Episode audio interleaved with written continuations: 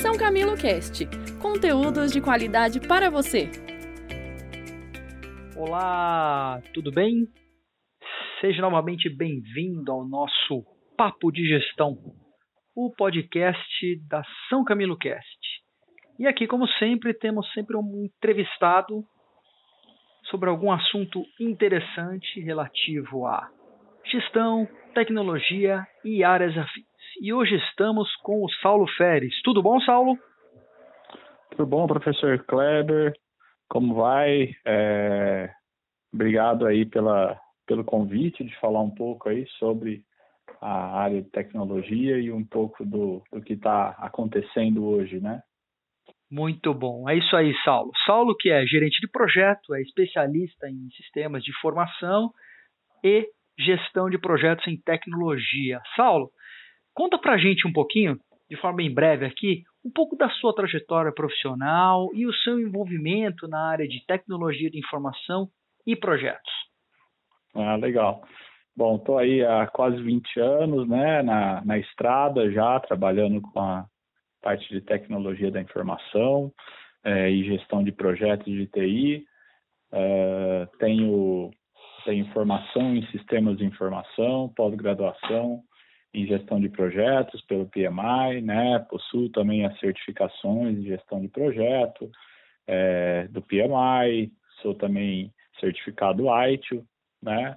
É, certificações também ágeis.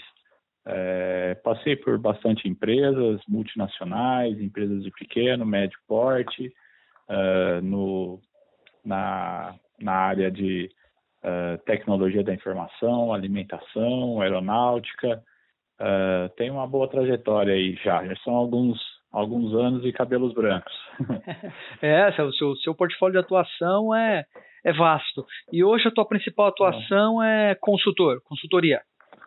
Consultoria, né, também é, para empresas na área de projetos, na área de, do setor financeiro também, e sou professor também, professor Opa, em algumas universidades. Professor também, que ótimo. Sempre trazendo Isso. alguma coisa boa para as pessoas. Legal. Saulo, Legal. É, o que, que a gente vai falar um pouquinho hoje? Com esse novo contexto né, de mundo que a gente tem hoje, é, já não é uma coisa tão recente, mas agora intensificou um pouco isso, né? Onde essa questão do acesso remoto às informações, ou seja, as pessoas é, de forma fora do, do, do centro de sua atividade principal, ou até mesmo em grandes distâncias, ou em home office, seja lá que modalidade for. Né? A questão do acesso remoto hoje é, apesar de sempre ter sido uma coisa muito consolidada do ponto de vista como pessoas jurídicas, pessoas jurídicas não, pessoas físicas, é, utilizando seus smartphones, seus aparelhos, acessarem isso constantemente, no mundo corporativo está sendo uma grande novidade é, a intensidade com que isso está sendo feito nos últimos tempos, né? ou seja, as pessoas estão utilizando cada vez mais o acesso remoto à informação é, para operações ou para fazer os seus trabalhos corporativos, ou seja, fazer o trabalho para as empresas. Né?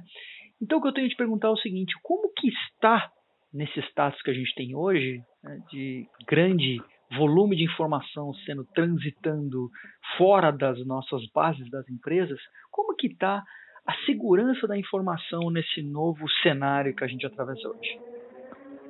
Tá. É, bom, professor Kleber, é, a gente tem que dividir um pouco, né? Tem um divisor de águas aí.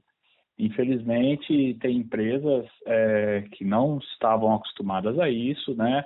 Tem as empresas, vou falar até primeiro, das empresas que já estavam preparadas para essa demanda, né? Principalmente multinacionais, empresas que estão que trabalham em vários países, com equipe colaborativa, né? Essas aí elas já estavam preparadas, né? Para esse cenário. Uh, não que elas contavam com um cenário caótico como o que está acontecendo hoje.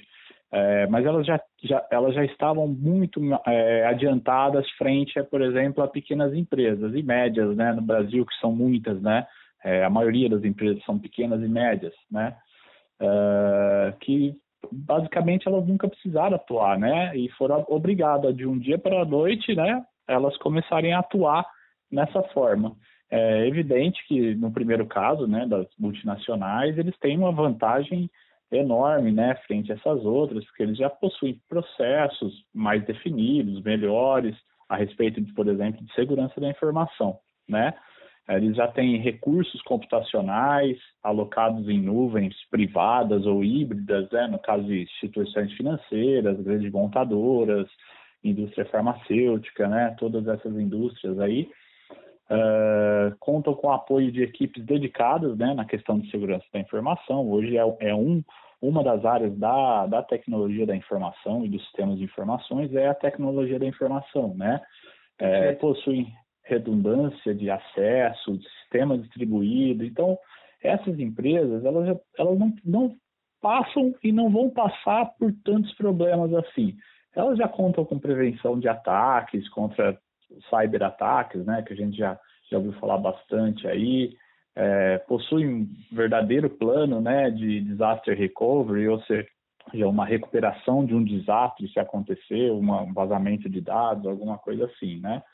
É, e eles asseguram que todas essas aplicações, né, dessas pessoas que estão no home office trabalhando, elas estejam em pleno funcionamento. Muitas vezes é até imperceptível para o usuário que está lá na casa dele hoje, né, trabalhando, que o sistema na empresa caiu rapidamente, ele já, já volta a assumir.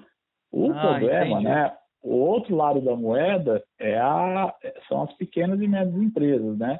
que é aí uma fatia considerável, né, do nosso, principalmente do mercado brasileiro, é, que não estão de acordo com boas práticas aí de segurança da informação, né? É, geralmente elas, são, elas foram pegas de surpresa, né, com essa nova demanda de trabalho e pode estar correndo sérios riscos de, é, referente à segurança em todos os ambientes, né, de tecnologia dentro da, da empresa. Uh, algumas até dependem de equipes externas, de fornecedores e parceiros, estes também passando por dificuldades nesse momento, né? Muitos não podendo ser, se alocar até essa empresa que está tendo alguma um caso de vulnerabilidade, alguma coisa desse tipo, né? Então, se, é... se, se fôssemos sim, é, sintetizar aqui, talvez as grandes empresas multinacionais já vêm se preparando para esse modelo há bastante tempo e tem uma estrutura que hoje a questão é escalar para que para a quantidade que aumentou.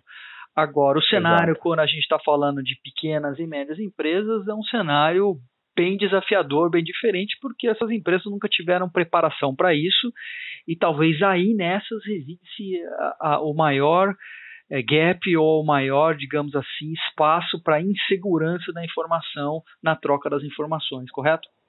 Exatamente, professor. É, essas empresas aí, os líderes, né, vão ter que aí desenvolver grandes projetos para essas pequenas e médias empresas para se adequarem a essa nova demanda de hoje, tá? É, muitas empresas até conheceram o trabalho home office, viram, né, empresas que nunca nem cogitaram antes de trabalhar home office e hoje já colocam até no seu na sua previsão até colocar algumas áreas é, nesse nesse novo estilo de trabalho, né? Nessa nova, nessa, nessa nova forma de trabalho. Mas eles têm que, claro, cuidar de toda a parte da segurança da informação, né? É, alguns dos problemas que estão ocorrendo, por exemplo, nos últimos dias foi o tráfego da internet. Eu não sei se você ou um dos nossos ouvintes aí chegaram a perceber. A infraestrutura brasileira de telecomunicações ela não estava preparada também para esse surto que teve. Certamente, né? certamente. São muitas, é, são muito, muitas... Muita gente é, de uma vez só ou, é, usando, usando toda a nossa rede. Né? Isso é, com Exatamente. certeza deu muita instabilidade. Muita gente aí não está conseguindo usar muita. a internet para fazer coisas mínimas, né? Exatamente. Então você vê aí essa demanda conflitante, né? Pessoas tentando acessar sistemas de fora é, entrando, em, entrando na, na, mesma fila de pessoas que estão em casa assistindo filme, utilizando o streaming de vídeo. De, é, então, com certeza, a segurança da informação também é manter a disponibilidade, tá? Então, a gente tem que pensar todo nesse âmbito aí. Os líderes de TI vão ter grandes projetos aí pela frente.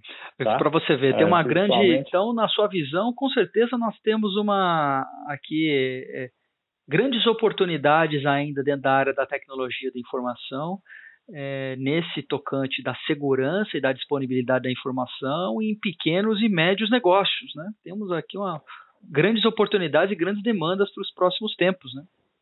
Sim, sim, com certeza, com certeza, professor. É, demandas tanto de empresas que não tinham ido para a nuvem e vão passar aí para ir para a nuvem, né? Empresas que não estão na nuvem e não vão migrar, mas com certeza vão precisar é, criar formas desses é, funcionários, colaboradores estarem acessando a empresa remotamente, né? Que pode ser através de VPNs, é, que ainda no, é, no, Brasil a gente encontra muita vulnerabilidade em algumas empresas, né? É, algumas empresas, principalmente pequenas e médias, trabalhando, trabalhando com padrões um pouco desatualizados e é, que não são aceitáveis hoje na maioria dos países, né? Padrões com menos de 128 bits, né? Que é hoje em minutos você consegue às vezes quebrar uma chave dessa, né? Uma chave de criptografia de uma VPN. É, então tem bastante coisa aí para melhorar para 2020, 2020, com certeza. 2021. Né?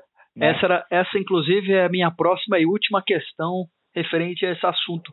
Qual a sua visão sobre o futuro da tecnologia da informação a, é, é, nas nossas organizações, principalmente as organizações brasileiras, né? Como você imagina isso em um ano, dois anos, três anos? Você acha que vai ser uma tecnologia da informação mais democrática, mais aberta a diversas organizações, ou a tendência é se tornar mais rígida, mais inflexível e cada vez mais exigente com relação a a, a itens de, é, falando sobre a segurança e a disponibilidade dos dados? Exigente sim, professor Clever, porque a gente tem pontos críticos que a gente tem que estar tá, tá, tá atentos ao que está acontecendo, né? É, hoje a gente tem, tem bastante reclamações é, é, de, de, de, toda a comunidade aí é, referente a, por exemplo, perda de dados, ataques externos, falta de confiança. Por exemplo, hoje uma empresa ela pode é, entrar até em falência dependendo do tipo de dado dela que for exposto aí para para mídia, né? Então tem até, bastante coisa. Exatamente. Eu até recentemente, não vou publicar qual é o banco, mas eu vi uma notícia de que o Banco Central deu um, deu uma avaliação muito baixa para um banco brasileiro é, devido à segurança da informação é, é, é do, dos seus usuários. Né? Isso aí realmente é uma coisa extremamente importante é, dentro do nosso Sim. cenário.